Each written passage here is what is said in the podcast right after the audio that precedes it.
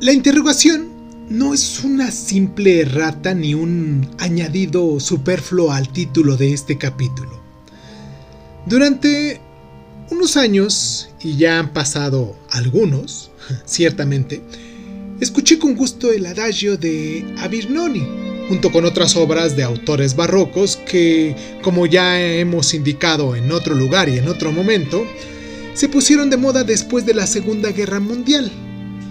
Y fue aquel un momento adecuado para que muchos aficionados a la música conocieran la obra de muchos compositores, por lo general italianos, anteriores a Bach y a Handel. En este caso, Tommaso Albinoni fue un violinista veneciano que tuvo buenas relaciones con Corelli, el cual pertenecía a una generación interior y que fue, en cierto modo, su maestro y consejero. Albinoni, como todos los barrocos italianos, compuso obras extensas como suites y conciertos, además de sonatas y pequeñas piezas para orquesta.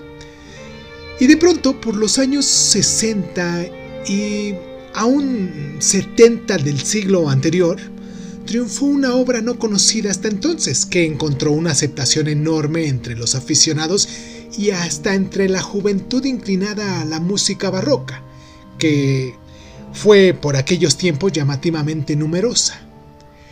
El adagio de Avinoni se escucha en profusión en pequeños conciertos, a través de la radio o en discos que entonces se grabaron. No sé cuánto escuché el adagio de Avinoni en su tiempo, pero bueno, en, en mi tiempo, ¿no? Porque en su tiempo sería después de la guerra y yo pues no tengo tanto tiempo. Pero estoy seguro de que fue a través de personas jóvenes, a través de personas que conocían sobre esta música, que parecía haberlo descubierto. Pero entonces, ¿quién lo descubrió de verdad? Ahí está el asunto, que no deja de tener su gracia.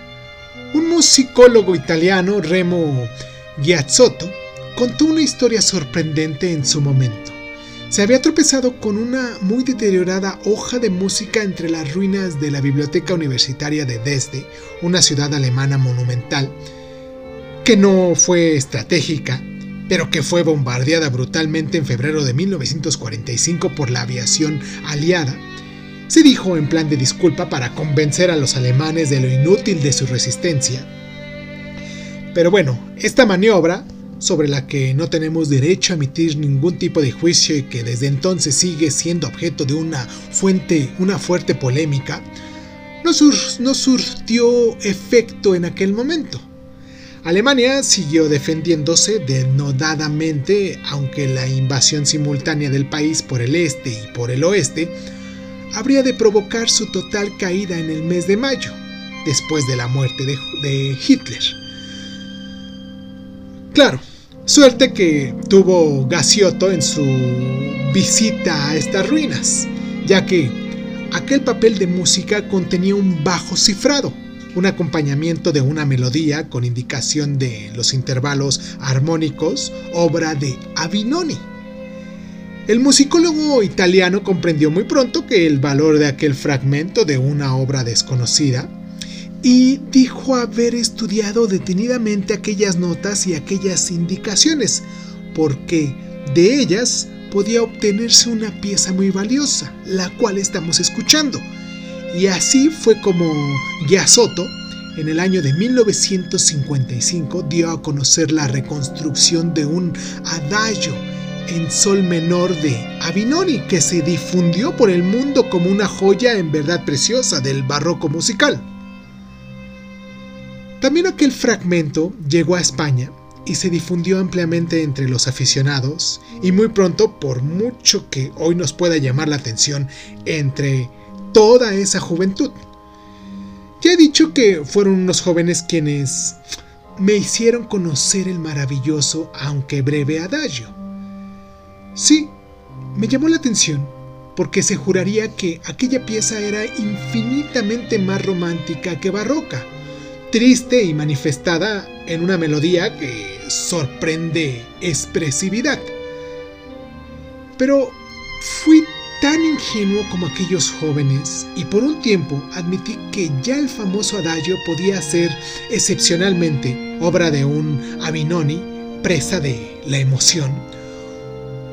Un barroco tiene todo el derecho del mundo a emocionarse, ¿no?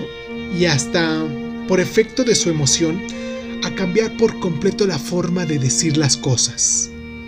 Pronto, sin embargo, se empezó a desconfiar del relato de Remo Giasotto, porque la posibilidad de encontrar una partitura entre las ruinas es muy remota, y la de reconstruir a base de unas notas una obra completa también lo es. Giasotto reconoció que había reconstruido virtualmente el adagio con muy pocos criterios de base y al fin tuvo que admitir que el supuesto hallazgo entre las ruinas de Desde era una invención suya. Fue una de las falsificaciones más maravillosas de la historia de la música. El adagio de Albinoni es realmente el adagio de Giasotto. No tiene el mérito inestimable de un hallazgo feliz, pero su obra, en un sol menor sentimental, racionalmente concebida, sigue siendo interpretada, aunque con menos frecuencia que antes, porque su suprema belleza así se lo merece. Y es curioso si se le sigue llamando Adagio de Avinoni. Quizás el propio Avinoni se lo merece también, ¿no? Cuéntanos tú desde qué lugar nos estás escuchando Cuéntanos si te gusta este tipo de música barroca. Cuéntanos qué es lo que te hacen sentir. Y pues nada, espero que estés disfrutando un excelente viernes. Espero que tengas un excelente fin de semana. Y pues esto es Crónica Lunares, yo soy Irving Sun y los dejo con este finalito para que disfruten de esta obra.